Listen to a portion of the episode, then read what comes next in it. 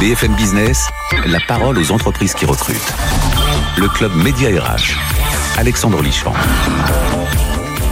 Bonjour et bienvenue au Club Média RH. On est ravis de vous retrouver comme chaque week-end. On est là pour vous aider, vous qui nous écoutez sur BFM Radio ou sur, qui nous regardez sur BFM Business TV. On est là pour vous aider à recruter votre futur employeur.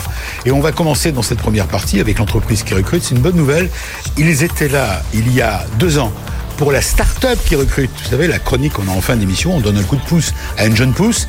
Eh bien, aujourd'hui, ça y est, ils y sont. C'est devenu une vraie grande entreprise qui vient de récolter 30 millions d'investisseurs par des investisseurs et qui prévoit d'embaucher une cinquantaine de postes. Voilà, il s'agit de la société Mythic, euh, Comet Meeting, pardon, euh, qui est donc propose 50 postes à pourvoir. On va vous les détailler dans quelques minutes.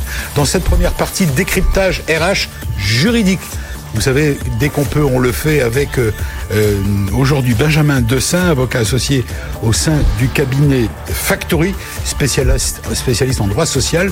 Alors, quid de ce fameux, l'APLD, l'activité, vous savez, le coup de pouce qui a été donné par le gouvernement après le confinement, boosté aujourd'hui par euh, la longue durée, qu'est-ce qu'il en est, comment ça fonctionne? Eh bien, un expert, expert, un avocat, va nous dire quels sont les plus et quelles sont les erreurs à ne pas commettre.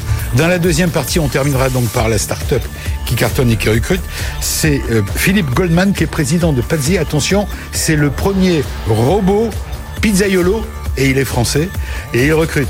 Et dans cette seconde partie, eh bien, nous donnerons un coup de projecteur avec Nadège Joyot, notre experte, notre experte en coaching, sur un livre euh, de, sur un super livre, comment réussir il est là d'ailleurs. Comment réussir à se planter plus vite et plus efficacement de Arnaud Tonnelet. Voilà le programme. On démarre tout de suite par, bien sûr, l'entreprise qui recrute. BFM Business, le club Média RH, l'entreprise qui recrute. Bonjour Victor. Bonjour Alexandre. Alors je suis ravi de vous retrouver. Alors effectivement, vous aviez la barbe déjà il y a deux ans? J'avais déjà la barbe, elle était un peu plus courte, euh, mais je l'avais déjà. Alors on est content de, de vous mettre à l'honneur aujourd'hui. Euh, vous êtes l'invité, entre guillemets, témoin de l'entreprise, puisque vous êtes l'entreprise qui recrute. Il y a deux ans, vous étiez de l'autre côté de la barrière, enfin dans le studio, pour la start-up qui démarre. Euh, alors votre métier, vous êtes spécialiste de l'organisation de réunions stratégiques et séminaires d'entreprise. Il y a deux ans, vous étiez combien? Donc c'est avec une grande émotion qu'on est ici euh, aujourd'hui, étant donné qu'il y a deux ans, nous étions 20 dans l'équipe et nous recrutions une dizaine de personnes, ce qui pour nous était énorme. Aujourd'hui, on est 90 euh, et on recrute une cinquantaine de personnes dans les 12 mois à venir. Vous êtes, euh, vous faites euh, partie des entreprises qui euh, ont un chiffre d'affaires, qui l'affichent. Mmh. Oui, alors c'est quelque chose de très important pour nous de réussir à la fois à générer du chiffre d'affaires et être rentable. Peut-être pour expliquer concrètement ce que fait Comet. On va commencer par ça. Vous avez raison. Allez-y, avant euh, de parler des postes à pourvoir. Alors, pour comprendre ce que fait Comet, il faut comprendre la révolution euh, magistrale qui est en train d'avoir lieu aujourd'hui sur le marché du, du, bureau. Probablement la révolution la plus grande qui ait été connue 50 dernières années. Vous dites que le futur du monde du travail sera décloisonné. Ça, c'est le point de départ. Alors, c'est votre pari. C'est que finalement, on va passer d'un monde avec un seul modèle immobilier. Forcément, nous devions employeurs avoir un desk pour toutes nos équipes pour, 80, pour 90% des équipes dans le passé. On passe de ce, de ce monde finalement unique, monomodèle, un monde avec plusieurs modèles immobiliers. Et si je parle uniquement des deux extrêmes, des entreprises qui vont continuer d'avoir des bureaux et de solliciter leurs équipes pour qu'elles viennent, viennent 4 à 5 jours par semaine. Travailler dans ces bureaux. Travailler dans ces bureaux. Et de l'autre côté, des équipes qui se mettront en tout télétravail euh, ou en quasiment tout télétravail, ce qu'on appelle le full remote aujourd'hui en bon français. Et finalement, les deux problématiques de ces entreprises sont très différentes. Mmh. Celles qui garderont des bureaux euh, vont nécessiter euh, d'avoir un vrai élément pour expliquer, pour légitimer vis-à-vis -vis de leurs équipes pourquoi elles leur demandent de braver les transports en commun euh, matin et soir. Donc faire un vrai lieu de destination de ces bureaux. D'accord, traditionnel. Traditionnel, mais finalement ne plus avoir seulement euh, une, un alignement de desk pour travailler, mais avoir vraiment un lieu de vie. De l'autre côté, les entreprises qui vont davantage télétravailler ou tout télétravailler, eh bien, seront face à un énorme problème qui est probablement le plus grand problème aujourd'hui, qui est sur lequel on ne met pas encore le doigt, qui est de réussir à mobiliser leurs équipes et garder un sentiment d'appartenance. Et finalement, Comet répond à ces deux besoins.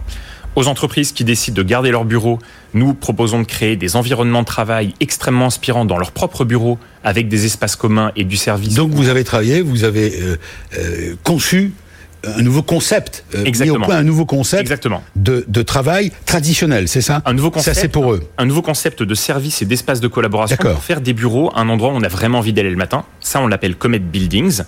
Et notre produit historique, Comet Meetings, répond à la problématique des deuxièmes entreprises, deuxième groupe d'entreprises. Une solution euh, de travail collaboratif. Voilà. Et aujourd'hui, ce qu'on observe, c'est que plus les entreprises télétravaillent, plus elles ont besoin de se réunir fréquemment dans des lieux dédiés. C'est exactement ce qu'on propose chez Comet Meetings. Voilà, donc vous travaillez sur ces deux axes. Exactement. Qui sont extrêmement complémentaires. Et, et- mais vous êtes porté, porté aujourd'hui, comme on dit, porté par le, ben, malheureusement la crise du Covid, euh, porté par le télétravail, quoi. On est porté par le télétravail. Alors, on était sur une très belle croissance jusqu'au Covid.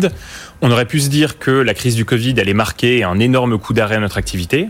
Euh, on a fermé pendant quelques semaines nos bâtiments, mais à côté de ça, le besoin de se réunir en dehors de ces bureaux n'a jamais été aussi important. Ouais, Aujourd'hui, on assiste à des entreprises qui veulent se réunir beaucoup plus fréquemment encore qu'avant, même une fois par semaine. Pourquoi Bah, Parce qu'elles se disent, mes équipes télétravaillent 100% du temps, sauf que si mes équipes ne se voient pas pendant six mois, alors le sentiment d'appartenance, qui est le ciment de Va mon entreprise, perdre. va se perdre. Le churn, euh, l'attrition des équipes Ouais. va augmenter dramatiquement. Par conséquent, elles se disent, je vais les réunir une fois par semaine ou une fois toutes les deux semaines dans un lieu dédié pour vivre une expérience incroyable. Alors, voilà pour la présentation de l'entreprise, encore une fois boostée par euh, le télétravail. Aujourd'hui, dans cette deuxième partie d'action qui est la vôtre, l'entreprise traditionnelle Mhm. avec ses bureaux et l'entreprise très marquée par le télétravail. Aujourd'hui, votre entreprise, c'est 90 collaborateurs, Oui. plus de 200 000 clients. Euh, Ça a boosté. Ça vous a été utile, l'émission qu'on a fait ensemble il y a deux ans, quand vous étiez une start-up? Très utile parce qu'à l'époque, en tant que start-up, on avait finalement euh, très peu de euh, très peu de, de- de- d'accès au grand public et le fait de pouvoir expliquer concrètement ce que faisait l'entreprise et quels étaient les postes à pourvoir a fait qu'on a qu'on, a assisté à un flot de demandes qui Tant mieux. j'adore l'entreprise, euh, j'ai envie de Voilà, donc ça a été utile. Et j'espère qu'on va continuer à vous être à tous utiles avec le coup de pouce qu'on nous donne euh, chaque week-end et puis au quotidien dans euh, Compétences, la chronique, bien sûr, mediarh.com. Alors, euh, on, va refaire la fiche, donc on voit passer, pour l'instant, que Mhm. les, les postes à pourvoir. Euh, les postes, c'est une cinquantaine, très technique, on peut dire ça? En fait, c'est très varié. Très Allez-y. varié, France et Il y a des familles de... de- Oui, il y a des familles de, il y a des familles. Je vais parler des grandes familles pour pas rentrer dans le détail de Ouais. chaque poste, mais déjà les grandes familles géographiques, parce qu'il y a deux ans on était uniquement en France. On ouvre l'année prochaine la Belgique à Bruxelles, euh, super bâtiment avenue Louise et euh, Madrid. Développement international en 2021. Développement international et développement français naturellement. Donc nous avons des, recru- des recrutements pour les équipes euh, pour la Belgique qui vont être et en Belgique et en France. Oui. On a par exemple des équipes, on, a- on structure notre équipe commerciale belge avec des, des, des- des nationaux mais basés à Paris. Et ça, on recrute dès maintenant avec un chef d'équipe et toute une équipe. Des Belges sur place pour pouvoir euh, diriger notre, euh, notre bâtiment pour en février. Hein Euh, à côté de ça, pour l'Espagne, on va également structurer une équipe. Le recrutement va plutôt être lancé euh, C'est quoi, Madrid d'année prochaine, c'est Madrid, avec euh, une équipe euh, euh, pareil, avec des commerciaux, euh, des profils plutôt hôteliers pour gérer tout le service dans nos bâtiments, parce qu'on rentre dans nos bâtiments un peu comme dans un hôtel avec beaucoup de services. On va en parler, oui. Un country manager, ça sur le périmètre international, et en France, à la fois sur des rôles de commerciaux, on a besoin de renforcer les équipes commerciales sur des postes de key account manager euh, ou de, des, des- des- des postes commerciaux classiques. On recrute également un responsable, un, un chief revenue officer donc qui gère donc les sales et le marketing en Europe, Mhm. Euh, périmètre très large, très beau périmètre, mais également des fonctions plutôt head of communications et ainsi de suite. Alors, il faut ajouter, euh, quand, on- quand je pose la question sur les plus, qu'est-ce que vous avez à offrir euh, Je répète, vous êtes passé de start-up euh, aujourd'hui à une entreprise bien assise, 90 collaborateurs, plus de 200 000 clients, un développement, une accélération du développement là maintenant, malgré la crise, développement international. Euh, chiffre d'affaires, vous m'avez dit, c'était Plus de 10 millions l'année dernière. 10 millions l'année dernière, avec une prévision, j'imagine, plus importante Mm. en, en 2021. C'est un atout de dire que vous venez de lever 30 millions d'euros pour assurer les On va le candidats. voir. Alors, si vous me posez la question, je pense que c'est tout sauf une fin en soi. C'est plutôt un moyen. Oui. Et je pense que oui, ça permet de, de rassurer sur le côté solide de l'entreprise. Mais à côté de ça, on, on s'est toujours placé dans un monde où on voulait que l'entreprise soit aussi solide, aussi pérenne euh, et par conséquent rentable. Euh, donc là-dessus, ça rassure encore plus, mais on rassurait déjà. Est-ce qu'on peut dire que votre business model a été confirmé par la crise? C'est terrible à dire. On dit que le, le malheur des uns fait le bonheur des autres.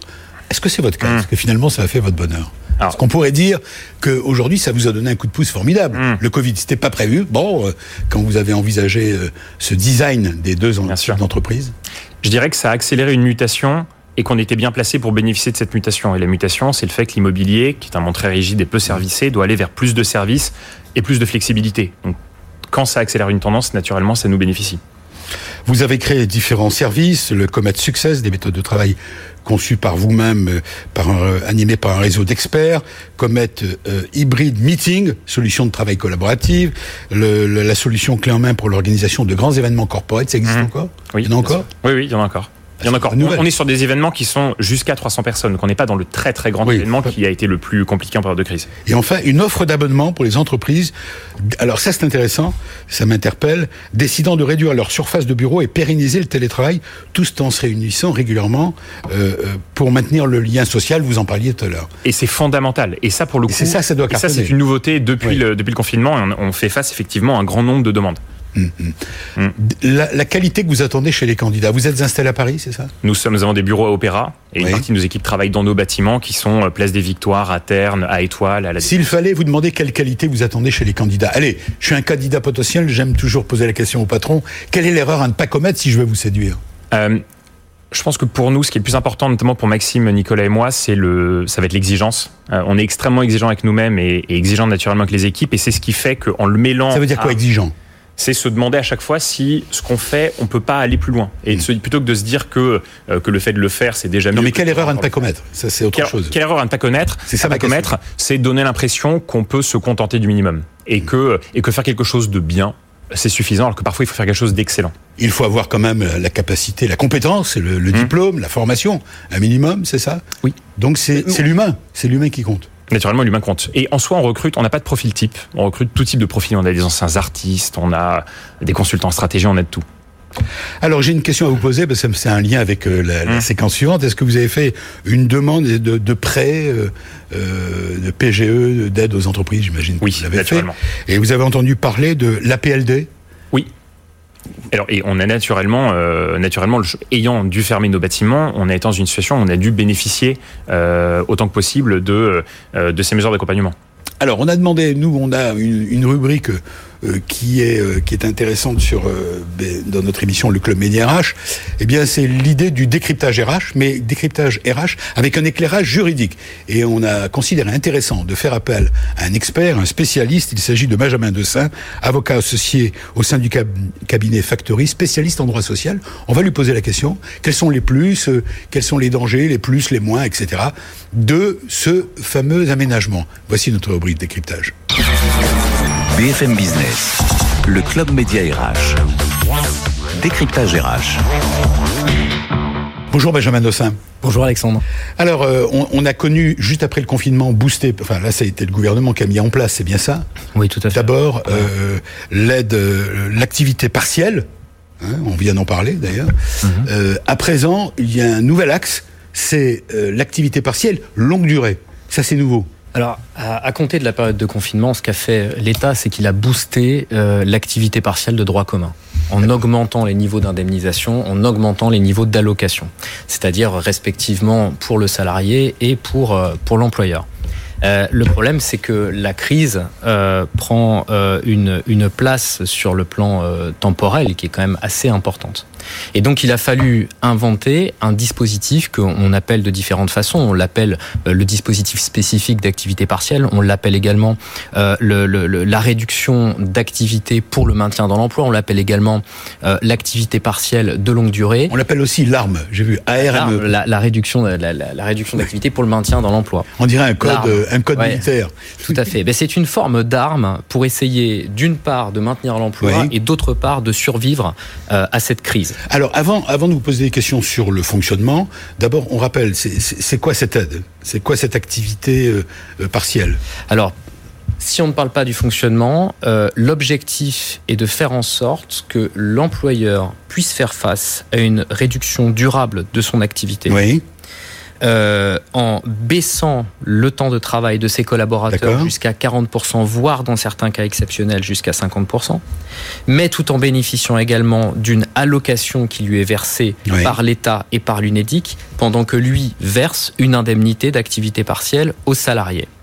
Et en contrepartie, il s'engage à maintenir l'emploi et à ça. promouvoir des actions de formation professionnelle. Oui, parce que l'État ne fait pas de cadeaux, euh, non, enfin, euh, donne un coup de pouce. Mais l'idée, c'est le maintien de l'emploi. Voilà. Bien évidemment, la priorité, la priorité du gouvernement aujourd'hui est de maintenir l'emploi. Donc, s'il donne des allocations, le, le dispositif qui a été appliqué en France de façon systémique pour euh, euh, sauvegarder les entreprises face à cette crise est, est considérable. D'aucuns diraient même que c'est le, le plus le plus important d'Europe. Benjamin Euh, Dessin, alors, entrant dans le détail, est-ce que ce dispositif a obtenu beaucoup de succès Premièrement? Alors, euh, le, le, le- de- Déjà. le gouvernement a, a- a malheureusement fait euh, l'état des lieux d'un certain attentisme des entreprises, puisque Oui. je crois qu'à la date du 25 21 septembre, il n'y avait qu'une vingtaine d'accords collectifs qui avaient été signés euh, au titre de la PLD. Et Alors ça s'explique de différentes façons. C'est que jusqu'à la fin du mois d'octobre, de toute façon, les entreprises bénéficient encore du, disp- du dispositif augmenté d'activité partielle de droit commun. D'accord. Et il y a des secteurs qui sont, quant à eux, protégés et qui euh, bénéficient d'une indemnité et d'une allocation, qui, enfin d'une allocation qui est encore plus forte. Donc, euh, il faut s'attendre à ce que, à la date du 1er novembre, c'est-à-dire à la date du, du, du terme euh, envisagé. Date à laquelle il, peut être officiellement encore utilisé, hein, c'est ça Alors, il est d'ores et déjà prévu qu'on puisse utiliser la PLD jusque euh, euh, à la fin de l'année 2022, jusqu'au 31 décembre 2022. 2022 2022. C'est Wow. longue durée. C'est Oui. le principe de l'accord C'est le principe de, d'activité partielle de longue durée. Euh, et on peut déposer ces accords collectifs et ces documents unilatéraux jusqu'au 30 juin de l'année 2022. Mais des les dispositifs augmentés d'activité partielle de droit commun vont s'interrompre en l'état actuel de la réglementation. Alors il y a un projet de décret qui probablement fera l'objet d'une parution plus officielle dans les prochains jours. Mais ils vont s'interrompre au 30 octobre. Ce qui veut dire que probablement à partir du 1er no- novembre, pour les entreprises qui identifient leurs modalités de survie face à la crise par le biais de la PLD, puisque mon associé Leslie était venu il y a deux semaines et avait parlé quant à elle des accords de performance collective. Il y a différentes méthodes pour faire face à cette crise Oui. sans passer forcément par le plan social. Et bien pour celles qui auront identifié la PLD comme étant leur solution, si le 30 octobre les dispositifs augmentés d'activité partielle de droit commun s'interrompent, la PLD sera la solution Oui. pour maintenir. Et ça prendra le relais automatiquement au 1er novembre. Voilà. Bien évidemment. Et d'ores et déjà, sans, prendre le relais des autres, d'ores et déjà, des accords sont applicables. Benjamin, rentrons dans le détail. Quelle indemnisation pour les salariés? Et quelle allocation pour les entreprises? Comment Alors, ça se passe? L'indemnisation pour les salariés, c'est 70% de leur rémunération brute. L'allocation pour les entreprises, c'est 60% de l'allocation brute. Et c'est en cela qu'il y a un- une forme de, de- de désavantage à choisir la PLD pour le moment face au dispositif augmenté euh, d'activité partielle de droit commun, puisque pour le moment, c'est 70-70 Hmm. contre 70-60. D'accord. Donc c'est un- une, une indemnisation qui, en termes de rémunération nette, est une indemnisation qui est avantageuse à la, qui est avantageuse pour le salarié et qui permet à l'employeur de couvrir jusqu'à 85% de la somme qu'il doit dépenser pour indemniser ce salarié. Mais tout cela est nouveau. Est-ce qu'on peut dire aujourd'hui qu'on l'invente en marchant?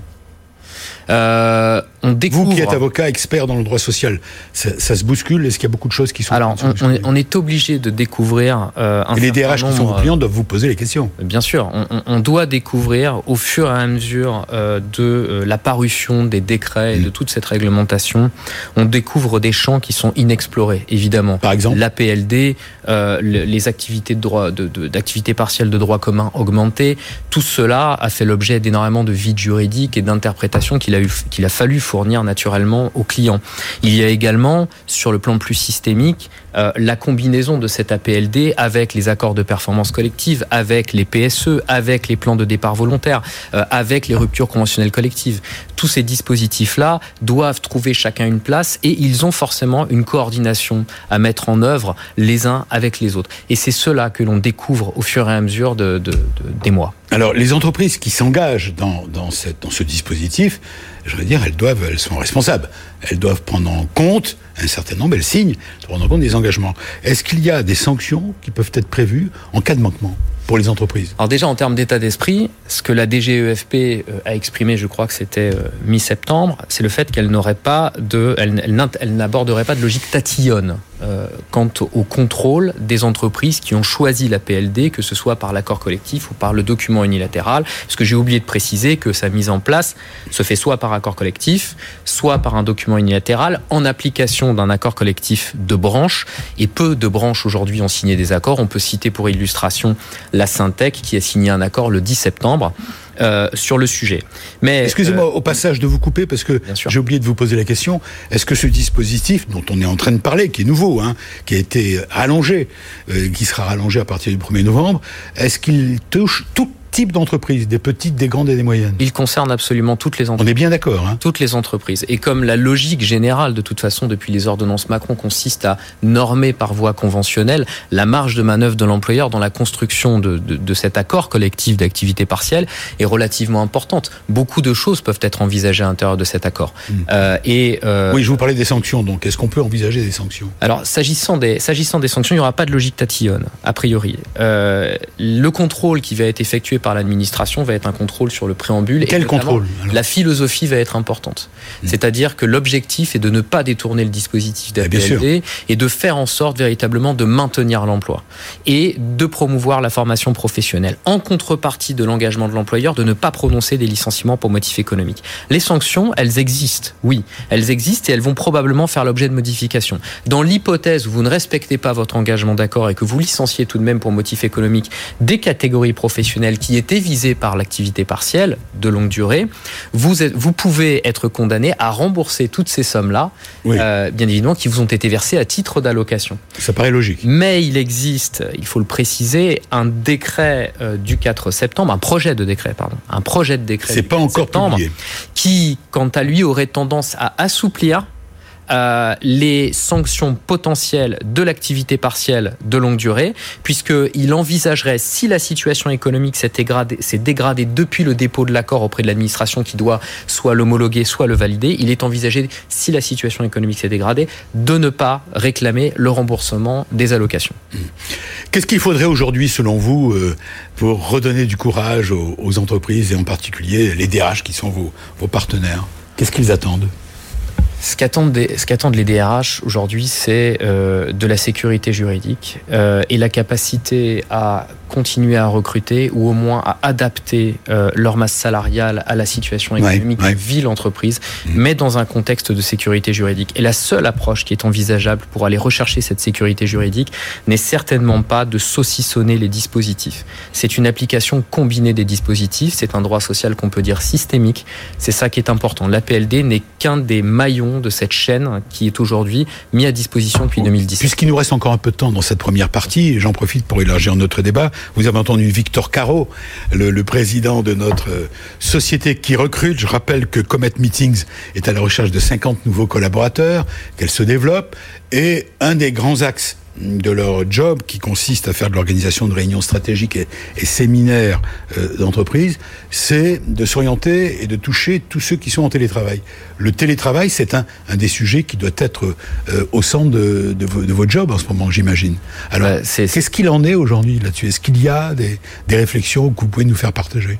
Bah, le télétravail a énormément de succès. On en avait parlé il y a un mois euh, lorsqu'on avait évoqué le dispositif. Euh, on continue aujourd'hui à avoir énormément de DRH qui veulent euh, construire ce télétravail autour d'accords collectifs qui, rappelons-le, ont une présomption de licéité depuis les ordonnances de 2017 et qui télétravail qui est un, un, sujet qui est en lien avec énormément d'autres problématiques. On en avait parlé.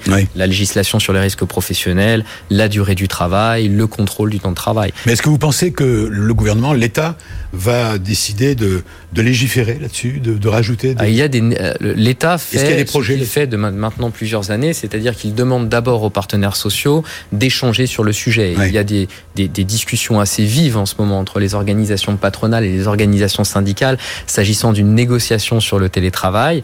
Euh, on ne peut pas véritablement visualiser aujourd'hui à quoi elle va aboutir, mais la législation sur le télétravail existe déjà depuis 2017. On a déjà légiféré légiférer en assouplissant énormément cette réglementation. Je dirais aujourd'hui que c'est aux mains des entreprises. C'est-à-dire qu'elles ont vraiment tout le, le, champ possible de manœuvre d'aller négocier. Elles ont une boîte à outils des accords collectifs et à défaut des chartes visant à euh, euh, faire en sorte que ce télétravail soit constructif et soit positif à la fois pour les salariés et pour la productivité de l'entreprise. Est-ce que vous êtes d'accord enfin pour dire aux entreprises euh, qu'elles ne fassent pas la même erreur qu'en 2008, quand il y a eu la crise, en 2000, quand il y a eu la crise de ne pas arrêter de recruter, de, bon, ça c'est bien sûr un espoir, mais et de ne pas arrêter de communiquer sur le recrutement? Alors, Parce qu'on sait aujourd'hui, je le répète, je l'ai déjà dit, mais on sait aujourd'hui euh, que les entreprises qui ont arrêté bêtement et subitement de, de, de, parler de leur recrutement et de recruter ont mis 4 ans à s'en remettre.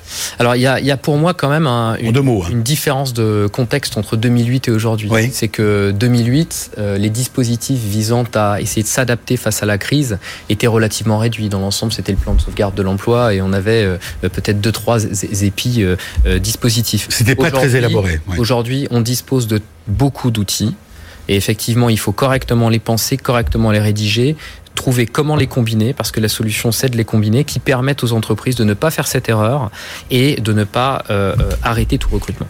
Merci Benjamin, merci à vous, à l'entreprise qui merci. recrute. On va passer à nos autres invités dans la seconde partie avec euh, notre célèbre, notre star, Nadège Joyot, notre experte euh, chronicos carrière et coaching avec son invité.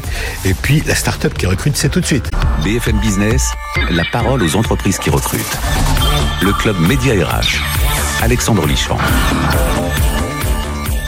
Après l'entreprise qui recrute 50 postes, vous l'avez entendu chez Comet Meetings, et, puis le coup de projecteur de décryptage juridique avec notre ami Benjamin Dessin, avocat associé au cabinet Factory, eh bien on va aller du côté, euh, comment dire, de notre experte pour en savoir plus sur comment réussir à se planter. Un drôle de titre comment réussir à se planter plus vite et plus efficacement.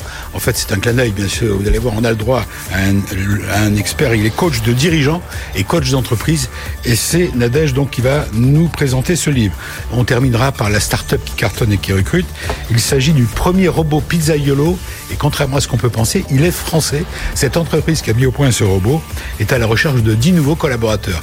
La pizza, ça donne faim. Mmh tous. Voilà, on commence tout de suite avec vous. C'est reparti. Décryptage, non pas RH, mais décryptage tout court. BFM Business, le club média RH. Décryptage RH. Bonjour Nadège. Bonjour Alexandre. Ah, je suis ravi de vous retrouver. Euh, la santé va bien, ça va mieux. Vous avez été. J'ai été un petit peu, j'ai cru que j'avais le Covid. Voilà, mais vous en êtes sorti. Il n'y a plus de fièvre, tout va bien. On est ravi de vous retrouver, ma chère Nadège. Alors, vous nous avez manqué. Alors, euh, le principe avec Nadège, c'est si vous nous suivez, eh bien, le, elle parcourt en librairie tout ce qui sort, tout ce qui touche à notre sujet, le sujet RH, bien sûr, et elle a découvert un petit, euh, une petite pépite euh, avec un, un auteur qui vient donc de publier c'est sa première interview en télé. Comment réussir à se planter si euh, comment réussir à se planter en finir avec le fake? On connaît les fake news. Lui a inventé un nouveau mot, les fake, le fake management. On va en savoir plus dans quelques maintenant, dans quelques minutes. Euh, et la question qu'il pose, vous allez me dire si c'est bien ça, on va la lui poser. L'humain est-il le problème ou la solution? L'œuf et la poule. On va en savoir plus dans quelques. Mais je vous laisse nous présenter euh, Arnaud Tonnelet. Merci Alexandre. Bonjour Arnaud Tonley. Alors d'abord, qu'est-ce qui se cache derrière cet ouvrage au titre un peu railleur? On va d'abord, euh, effectivement, comme euh, Alexandre l'a précisé, vous êtes coach de dirigeants au cabinet Kea et Partner. Vous êtes un spécialiste de la transformation, mmh. du management des équipes, des outils de changement, mmh. et vous avez à votre actif un certain nombre d'ouvrages très sérieux euh, qui propose des solutions. Sauf que celui-là, c'est une sorte, Alexandre, d'anti-manuel, d'anti-livre. C'est un livre qui ne va pas vous donner de solution. Voilà. Et pourquoi? Ben Parce que, nous dit l'auteur, aujourd'hui tout existe. Il suffit de regarder les méthodes, l'apprentissage, les outils. Beaucoup, beaucoup de choses euh, existent pour peu qu'on sache regarder. Alors, c'est un ouvrage qui s'appuie sur une soixantaine d'expériences que moi j'appelle d'historiettes parce qu'elles sont tirées du, du vécu de, de, notre, de notre coach et qui s'adresse, alors, à une catégorie de population qu'on aime bien, nous, ici, qu'on aime bien aider parce qu'ils sont parfois un peu démunis, euh, notamment, mais pas que, aux managers intermédiaires. Vous savez, ces managers d'équipe qui sont pris en tenaille entre le top management qui a beaucoup d'exigences et d'ambition et puis cette équipe qu'il faut à la fois rendre heureuse et, performante. Alors, on va entrer dans le cœur de, de, cet ouvrage, au-delà de l'humour et du côté un peu railleur et provocateur du, titre. Euh, vous décrivez un certain nombre d'expériences patatras dans les entreprises. Euh, pourquoi est-ce que finalement, ça ne marche pas alors qu'on a tous les outils euh, à disposition alors pourquoi ça marche pas? Écoutez, c'est euh, le mystère qu'essaye de creuser euh, ce livre. Moi, ça fait 30 ans que j'exerce ce métier et au fond, les solutions, on les connaît. Il y a des livres, des conférences, des experts. Euh, et on passe son temps à essayer de trouver des solutions alors que les solutions on les a. Le vrai mystère c'est pourquoi ces solutions on les utilise pas. Donc, des solutions innovantes, c'est ce que vous expliquez. L'innovation, on en a finalement plus tellement besoin dans le, sur le sujet du management. Écoutez, le management c'est l'art de mener les hommes. Euh, des hommes il y en a depuis un certain nombre de dizaines de milliers d'années, donc euh, le savoir-faire on l'a, on sait comment faire. Donc on cherche euh, évidemment chaque année de nouvelles solutions. Je crois que c'est une fausse piste. Je crois que la notion même d'innovation managériale n'a pas de sens. Euh, on sait ce qui marche, mm. il faut juste l'utiliser. Voilà. Alors vous donnez un véritable, on peut dire, un coup de pied euh, dans, dans, la meute là. Hein. Vous dites euh, les, les idées séduisent. Il faut une, une, percer le mystère qui nous fait préférer les idées séduisantes aux idées justes. Euh, tout ce qui est nouveau, les méthodes innovantes aux méthodes efficaces, etc. Alors c'est pas jouer au, au comment dire à celui qui dit ah le monde d'avant était mieux. Non non c'est pas du tout ça. Hein. Non, c'est pas du tout ça. C'est euh, moi, je suis absolument pas hostile à l'innovation. Ouais. Simplement, l'innovation, c'est le fait d'inventer quelque chose de nouveau pour résoudre un problème qu'on n'arrive pas à résoudre. La question du management, on sait la résoudre. Donc la question, c'est pourquoi on n'utilise pas ce qui fonctionne. On sait manier les hommes, on sait conduire des transformations utilisons ce qui marche avant d'inventer. Je prends souvent un exemple très bête qui est l'exemple de la petite cuillère. Il n'y a pas besoin d'innover sur la petite cuillère. Elle marche bien. Si vous voulez manger un yaourt, utilisez votre petite cuillère. D'accord? Et en management, globalement, les solutions sont relativement simples. Alors, en matière de transformation aussi. On va, on va, creuser justement sur cet aspect du management parce qu'en quelques minutes de présentation d'ouvrage, on a assez peu de temps. Donc, creusons sur le management pour être concret. Je sens que notre ami Alexandre veut du concret. Alors, par exemple, sur le management d'équipe, euh, ouais. on lit dans l'ouvrage bah, que finalement, le team building qu'on connaît beaucoup hein, en ouais. entreprise, notamment. Rappelle ce que c'est, le team building Le team building, bah, c'est ces réunions en fait où on réunit les équipes pour euh, autour d'activités ludiques. Alors moi, moi, je préfère la définition qu'en fait Arnaud Tonley, en fait un moment récréatif infantilisant pour faire mumuse. Alors c'est quand même assez drôle. Ça a une autre vocation normalement, mais justement pourquoi est-ce que ça ne fonctionne pas et que c'est une fausse bonne idée, euh, cher d'ailleurs souvent le team building, puisqu'on va loin. On... Bah, ça fonctionne pas parce que tout simplement vous appartenez à une équipe et c'est pas parce que vous allez aller faire mumuse à faire de la cuisine ou du, ou du kart que ça va résoudre vos ah, problèmes. Si c'est Marrakech, ça change la donne quand même. Hein. vous allez passer un bon mais moment, pas le but. un bon week-end, vous allez rencontrer des gens absolument sympathiques, vous allez rentrer lundi, vous allez être de très bonne humeur. Si vous avez des problèmes d'équipe, mmh. ils n'auront pas été résolus. Donc, Donc le team building, que... ouais. c'est une activité sérieuse que dans cette activité sérieuse, on ait de temps en temps des activités ludiques, oui, bien sûr, mais, mais fondamentalement, c'est pas le but de l'opération. Oui. Donc ce que vous Construire dites, c'est pas que du relationnel. Non. Ils sont souvent fondés non. sur que du relationnel. Non. Vous prenez une équipe sportive qui passe son temps à faire du team building. Qu'est-ce qu'ils font pour faire du team building? Ils jouent.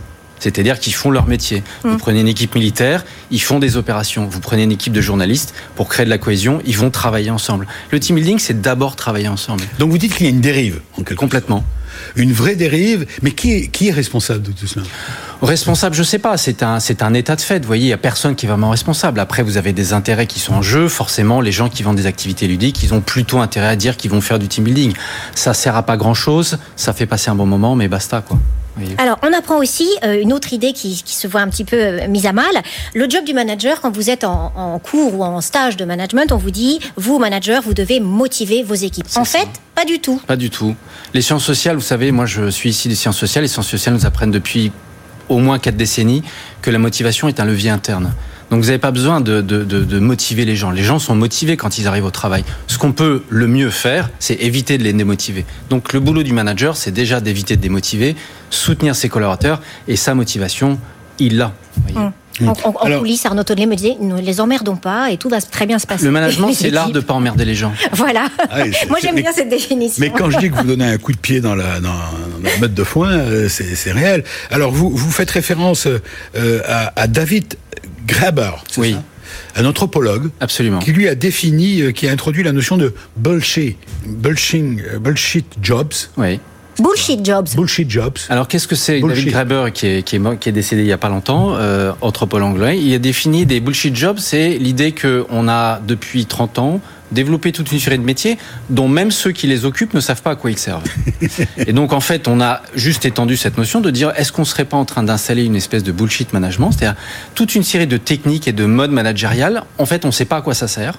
Ça embête plutôt les gens, ça les, ça leur complique la tâche. Qui, qui ne demandent pas grand-chose, quoi, finalement. Non. Les collaborateurs qui, qui n'en demandent pas tant. Exactement, exactement. Oui. Ils en demandent pas tant. Ils en demandent pas tant. Vous voyez le, le vieux débat leader-manager qui occupe beaucoup la communauté à laquelle j'appartiens, la communauté coach. De mon point de vue, c'est un faux, un faux débat. On en parle beaucoup aujourd'hui, effectivement. on passe son temps à dire il faut des leaders, des leaders. Vous savez, les gens, ce qu'ils demandent, c'est d'avoir un manager qui fasse bien son boulot, et c'est déjà pas mal. Mmh. C'est déjà pas mal. Et aujourd'hui, vous avez l'impression que ça s'est développé? Dans les entreprises qui, je disais, qui sont les responsables Vous n'avez pas su me le dire. C'est quoi les DRH, les managers? Non, honnêtement, honnêtement, de mon point de vue, il n'y a pas vraiment de responsable et surtout pas les DRH. Chacun fait ce qu'il peut. Simplement, c'est un phénomène de société. C'est un phénomène de société. Il y a des prestataires, il y a des gens qui cherchent des solutions et donc cet ensemble-là fait qu'à un moment donné, tiens, on se dit tiens, et si on allait faire euh, du karting? Et si on faisait ceci? C'est non, c'est bidon quoi.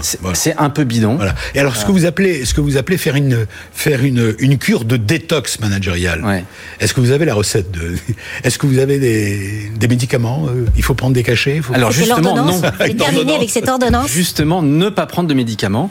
Euh, surtout Certainement pas. Euh, c'est que si l'été prochain vous voulez faire une cure de détox alimentaire, qu'est-ce que vous allez faire? Vous allez regarder vos, vos mauvaises habitudes, les mauvais aliments que vous prenez, le fait que vous dormez pas assez, le fait que vous, vous buvez trop de vin, que ça. Le management, c'est la, la, même chose. C'est-à-dire, prenons tout ce qui ne fonctionne pas, toutes les mauvaises habitudes, revenons à des choses simples, se parler, s'écouter, être présent. Ces recettes-là sont vieilles comme le monde, elles fonctionnent, voilà, mais probablement qu'elles sont un peu trop simples et donc on cherche à sophistiquer les choses. Voilà, le détox, si vous avez remarqué le mot détox, hein, c'est d'abord enlever des choses. Hein. Je vois page 188, l'intelligence rendrait-elle bête? C'est la question que vous posez avec un exemple, une citation. Il y a sûrement quelqu'un qui sait où est l'information, mais avec le turnover, parce que ça c'est une des causes peut-être d'ailleurs, on pourrait en parler, personne ne sait plus qui c'est. Exactement, exactement. Alors dans, ce, dans, cette petite chronique, ce que j'appelle l'intelligence, c'est au sens anglo-saxon, c'est-à-dire c'est le renseignement. D'accord? Et dans les entreprises, on a investi des millions pour créer des bases de données. Donc vous avez des bases de données énormes Sauf qu'au bout d'un moment, quand les gens cherchent de l'information, ils savent pas où la trouver. Est-ce qu'on, je disais, on disait que c'était sociétal. Est-ce qu'on ne peut pas dire que la société a évolué Il s'agit pas de critiquer, c'est comme ça, c'est un fait. Euh, et, et, justement, le turnover, le fait que les gens bougent beaucoup et qu'on les sollicite à bouger oui. d'ailleurs. Oui. Puis avec les crises, les gens qui partent, qui reviennent, mm. d'autres qui arrivent. Est-ce qu'on peut pas dire que finalement le savoir, c'est un vrai grand sujet? Tout le monde, le, c'est un grand sujet d'aujourd'hui, de cette rentrée, le savoir de l'entreprise, qui commence à disparaître. Alors effectivement, le turnover fait qu'on ne sait plus qui, qui a payé quoi. Euh, qui, qui, a fait quoi, qui a donné l'ordre de faire quoi. Euh, et alors je vous dis pas avec le, euh, sans le critiquer, avec le travail à distance, ça va être encore, euh, ça va compliquer plus les choses. C'est ce que, alors, le livre ne porte pas sur le turnover, mais de fait, la mobilité un peu forcenée et les réorganisations un peu forcenées, un peu rapides, désorganisent beaucoup de choses. Parce que fondamentalement, une organisation, c'est d'abord des gens qui travaillent ensemble. Donc quand vous et passez une organisation stable. Exactement. Quand vous passez votre temps, les gens travaillent là depuis longtemps, ils sont au boulot, se connaissent, se connaissent, ils bossent, s'apprécient, ils bossent ensemble, s'apprécient exactement. Et donc, ça peut être aussi une des causes. Absolument, absolument. Et, moi, je trouve dans votre ouvrage, ce qu'on voit un petit peu aussi en filigrane comme cause, c'est cette espèce d'injonction qui nous vient d'un peu partout de proposer du neuf.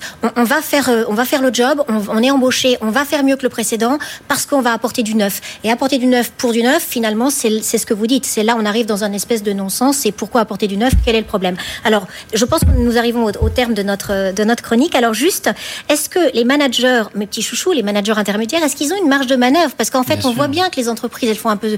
C'est un peu, je veux bien, mais je peux point. Euh, le feedback, j'ai noté la co-construction, l'évaluation en continu, l'empowerment, tous ces, ces, jolis mots. Les grandes entreprises, notamment parmi les plus riches, elles, elles vont vers ça quand même. Et pourtant, au niveau de l'équipe, ça bouge pas tellement. Alors, quelle est la marge de manœuvre de moi, manager intermédiaire, lundi matin, quand j'arrive au bureau? Bah, La marge de manœuvre, elle est simple. Oui, bien sûr. Enfin, moi, c'est mon quotidien d'accompagner des managers de, de, tout niveau hiérarchique. Même ceux qui sont au sommet sont pris dans hein ces contraintes-là. Oui, bien sûr, il y a des, des, marges de manœuvre. Il y a des marges de manœuvre déjà en retrouvant une forme de simplicité. Vous voyez, moi, je, je, suis souvent surpris du fait que les managers, ils ont, comme vous et moi, du bon sens, mais qu'on les interdit, on leur interdit quelque part de mobiliser ce bon sens. Donc déjà, le bon sens, c'est-à-dire écouter ses collaborateurs, etc., etc. Tout ça, c'est des choses qui marchent. Donc, pas trop entendre ces sirènes-là. Vous voyez, Juste à l'introduction du livre, j'ai mis en petit exergue le conte d'Andersen euh, qui raconte l'histoire du roi qui est nu. Et tout le monde pense que le roi est nu. Il y a qu'un petit enfant qui dit mais en fait le roi le roi est nu. Il n'est pas habillé. Et en fait, c'est retrouver aussi cette espèce de fraîcheur qui est de, de, de regarder les choses telles qu'elles sont et de se dire bah, quand les choses, quand le roi est nu, disons-le. C'est pas grave, mais disons-le et ne disons pas qu'il est habillé. Vous voyez, c'est aussi retrouver cette fraîcheur là. Quoi. Alors vous citez, et on va terminer peut-être sur ce, si, si vous êtes d'accord. Ah, j'adore les citations. Justement, dans, au début de votre livre, j'adore cette citation de Nietzsche. Bien sûr, Friedrich, Friedrich Nietzsche, il était peut-être visionnaire, et il l'était certainement. Je vous, donne cette phrase. Le goût du vrai va disparaître au fur et à mesure qu'il procurera moins de plaisir. L'illusion, l'erreur, la chimère vont conquérir pas à pas, parce qu'il s'y attache du plaisir, le terrain qu'elle tenait autrefois. Exactement, exactement. Et c'est, on est dans ce jeu d'innovation, c'est-à-dire qu'on préfère souvent quelque chose qui est innovant, même si ça fonctionne pas. Quitte à perdre le goût du vrai. Exactement. Qui va disparaître. C'est, c'est plutôt pessimiste, hein, ce que vous nous dites. Hein. Non, Ah, non, ouais, non, bon, au contraire, je ne crois pas. Je Non, crois mais le point de départ, c'est quand même ça. Quoi. Rafraîchissant, Alexandre, c'est rafraîchissant. Je pense. En ces temps de Covid, je conseille cette lecture. Voilà, C'est- ça part d'un constat plutôt difficile et amer et difficile, mais vous en sortez, vous en sortez bien. Merci de votre témoignage. Merci Nada. Je voulais rester avec moi là. On va faire la start-up. Allez, Allez. restez. Allez. C'est parti. Merci à vous. Allez, la start-up qui cartonne et qui recrute. BFM Business, le club Média RH, la start-up qui recrute. Je voulais vous garder avec moi pour cette dernière séquence, Volontiers, Alexandre.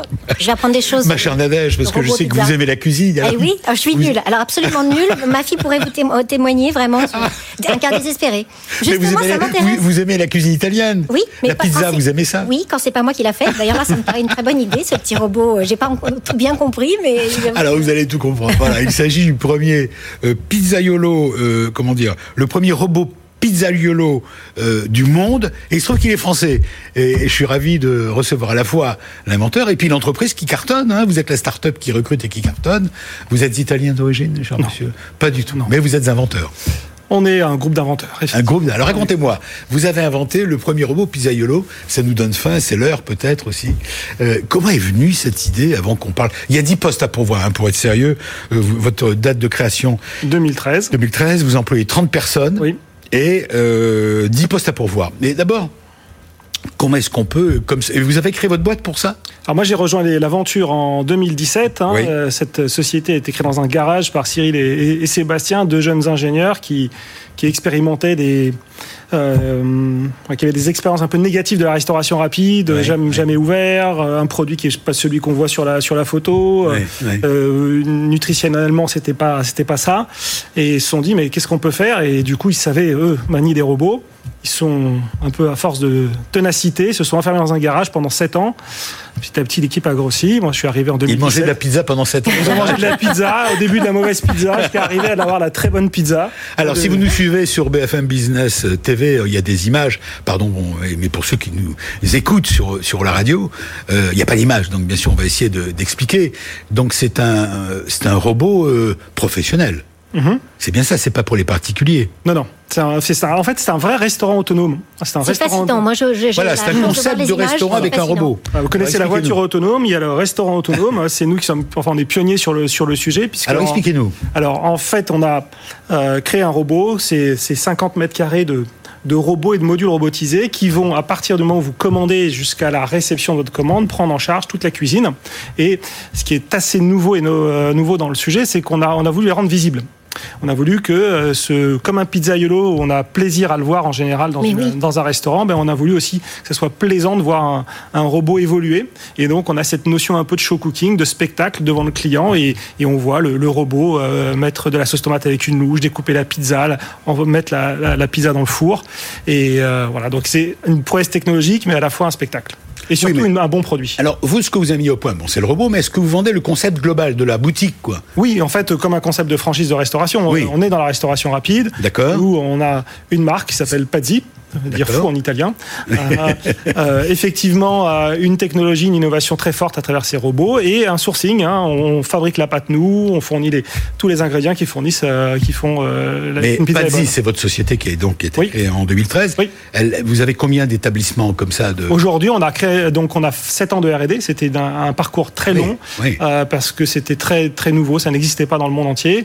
Et quand en 2019, on a mis au point la, la solution, au bout de au bout de 7 ans, on a ouvert ouvert à Val d'Europe, dans un centre commercial. Oui. Euh, le premier restaurant pilote, euh, et donc qui opère depuis novembre dernier, euh, avec les évolutions qu'on a connues sur le Covid, que tout le monde a connues. Oui. Et, et- et on va ouvrir de nouveaux restaurants du coup à Paris à partir de, de l'année prochaine. D'accord. Donc vous êtes sur cette lancée. Exactement. C'est pour ça qu'on peut parler de start-up, parce que c'est 2013. la Exactement. l'important, En fait, c'est d'avoir un pilote. C'est maintenant qui est nouveau. Exactement. Voilà. Exactement. Et vous êtes accompagné, vous avez des, des, des sponsors, des partenaires, des gens qui ont investi On a des fonds d'investissement, euh, à la fois français et internationaux, Oui. euh, parce que le, le sujet que Italien, bien sûr. Euh, italien, non. il, y a, moins d'investisseurs en Italie qu'en France. Il y a beaucoup d'investisseurs en France. Il y a un Oui. écosystème qui est formidable sur l'investissement. Et effectivement, on a regroupé autour de nous des investisseurs américains, français et singapouriens qui nous suivent dans l'aventure. Alors, vous, vous l'avez fait sur la pizza, demain vous pourriez le faire sur la choucroute, ou, pas, le couscous, euh, le couscous automatique. euh, Non, on pourrait, enfin, en fait, effectivement, la pizza, c'est déjà, un- on a un, un grand marché pour nous euh, sur, sur la Oui, pizza. puisqu'en plus il y a une grande demande de la pizza. une énorme demande. C'est le, Vous avez des chiffres? Alors c'est le deuxième plat, c'est le troisième poids le plus consommé en France. Oui. On est le, la France est le deuxième pays euh, le plus gros consommateur, de Consommateur. pizza après les Américains, mais avant les Italiens.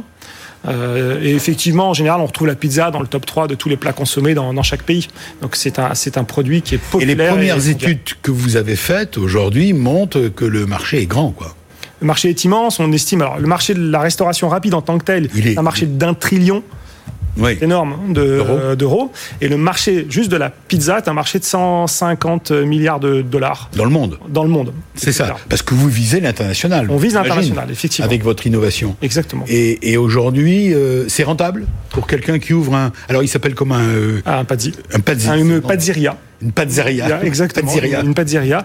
Euh, oui, parce qu'en fait, effectivement, euh, on a aujourd'hui une solution qui permet d'opérer de façon très simple, à la fois pour des gens qui sont de la restauration et à la fois pour des gens qui ne sont pas des restaurateurs. Et c'est ce qui fait que le projet est, est très nouveau.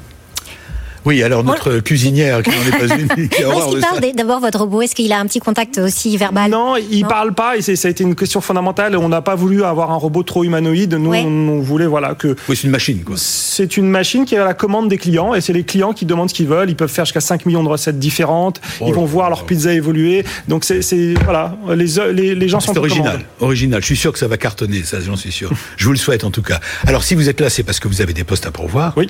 Euh, Au-delà du concept même qu'on vient de décrire, on est là pour euh, dans cette émission, dans le club Médiarach, on parle d'emploi. Alors, qui recherchez-vous? J'ai dit une dizaine de postes à pourvoir. Oui. C'est bien ça? Tout à fait. Alors, on a fois des, des postes d'ingénieurs hein, euh, importants. Alors, ingénieurs euh, soit en robotique et mécanique. hein, on en cherche Mais vous en avez déjà, non? On a déjà, mais il faut encore euh, ag- agrandir l'équipe. On a besoin de gens passionnés, engagés. On a besoin aussi d'ingénieurs en logiciel. On a besoin de développeurs. On a besoin d'acheteurs industriels. C'est important dans ce, dans ce projet. Il y a tout un volet industriel, de fabrication industrielle qui est très important pour fabriquer tous ces, tous ces robots. sûr, bien sûr. Et c'est important qu'aussi qu'en France, on revienne à, à- à fabriquer. Donc, votre désir, c'est de faire en sorte que l'industrie, la, fabrication industrielle de vos robots reste en France. Une grande partie, oui, doit rester en France. C'est important. C'est doit être un- je pense bien, que non, la France est, au- à la pointe là-dessus et on a, enfin, doit revenir et devenir plus leader sur l'Europe sur, ce- sur ce marché. Donc, une dizaine de postes à pourvoir. Exactement. Immédiatement, on peut dire ça? Immédiatement. Immédiatement, les, les, les- postes, voilà, les, les Où ces postes sont-ils à pourvoir? Ils sont à, à pourvoir à la fois dans notre, euh, à notre siège qui est à, à Val d'Europe, dans le 77, et une partie à, à Station F qui est à, à Paris 13e. Ce que vous recherchez, ce sont des hommes et des femmes qui sont prêts à s'investir sur un nouveau marché, on peut dire ça. hein. Oui. Pas celui de la pizza, mais celui du robot. On a coutume de dire qu'on ne recrute pas. C'est vrai qu'on a une population d'ingénieurs qui est importante. On recrute d'abord des inventeurs et après des ingénieurs. Mais voilà, il faut savoir, il faut aimer inventer, il faut aimer euh, faire des grands sauts, il faut être passionné, très engagé. Inventé, mais en même temps, le, le robot, il est fait, ça y est, il n'y a plus qu'à l'utiliser Ah, il y a maintenant. Donc, tellement euh, de choses à faire. ah, il y a Par exemple. On invente tous les jours. On invente tous les jours. Soit à la fois notre chef, on a, on a, l'aide- on a la chance de travailler avec le- un triple champion du monde de la pizza, qui est à chaque fois hyper exigeant sur la qualité de la pâte, des ingrédients. On invente des nouvelles recettes. Il faut que le robot, le robot s'adapte. Euh, il faut demain peut-être le robot soit plus rapide. On est en constante évolution et, et permettre finalement que ce robot fonctionne. Si demain on doit l'installer aux États-Unis, ça demande aussi des efforts importants en termes d'ingénierie en termes industriels. Donc on a besoin oui, d'experts, de compétences. Exactement. Est-ce que votre robot fait, euh, comme dans les films, Eh, ma, trac il, envoie en l'air la pizza, il la fait tourner pour la rattraper non, non, pas encore. Il est beaucoup plus sobre. Oui, il, est plus sage, il est plus sage. Et vous envisagez d'autres, je parlais de la choucroute pour blaguer, mais est-ce qu'on peut imaginer demain d'autres inventions par vous? Euh, Je ne veux pas dévoiler, mais... Non, pour l'instant, voilà, énormément de, de, de challenges, travail, sur la travail sur la pizza, et on aime tellement ce produit. J'ai une question à vous poser, bien sûr, sur euh, le développement international. Vous n'allez pas me dire que vous allez proposer ça aux Italiens. J'étais sûr. Ah. J'ai hâte de voir ça. Est-ce que vous avez testé le marché italien Alors, on l'a pas sur la pizza robot Écoutez, la, la, la hum, on l'a pas testé, mais on a eu des demandes très étonnantes. et moi, j'étais étonné l'année dernière quand on a dévoilé le projet de, de, restaurateur italien qui dit moi je veux un pazzi, voilà. Donc euh, pourquoi pas. Pourquoi oui, à voir. À, voir, bien évidemment. Alors, on, répète, une dizaine de postes à pourvoir, je répète, euh, à la fois dans le 77, là où se trouve le siège. Oui, et dans le 13e à Paris. Et, dans le 13e à Paris.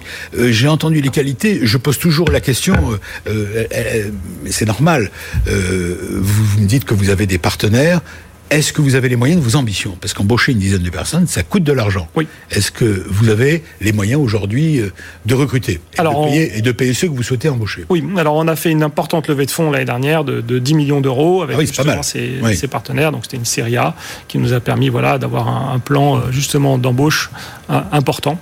Et, oui, ça sert à ça. Et avoir les moyens de nos ambitions. Exactement. Oui. Exactement. Et vous leur dites quoi aux candidats Parce que quand vous leur dites on vous embauche euh, chez, euh, chez Pazzi, on, on, vend un robot euh, de pizza Alors on leur demande déjà d'aller faire un tour au restaurant d'abord. il faut qu'ils goûtent. la pizza.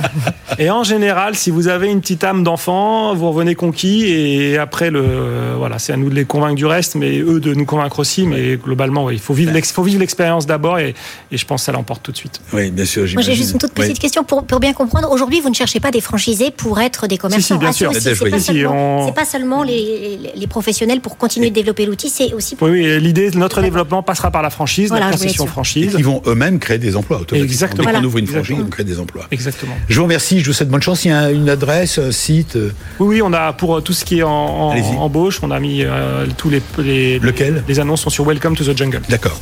Ok. Merci à vous. échantillon. Oui, on n'a pas goûté la pizza la prochaine fois. Merci à vous. Merci. Allez, je vous souhaite bonne chance et je vous dis à, bientôt. Ben, le week-end prochain pour de nouvelles aventures, de nouvelles entreprises qui recrutent. Merci Nadège d'être resté pour terminer, vous qui adorez la pizza. bon week-end. BFM Business, le club Média RH, la parole aux entreprises qui recrutent.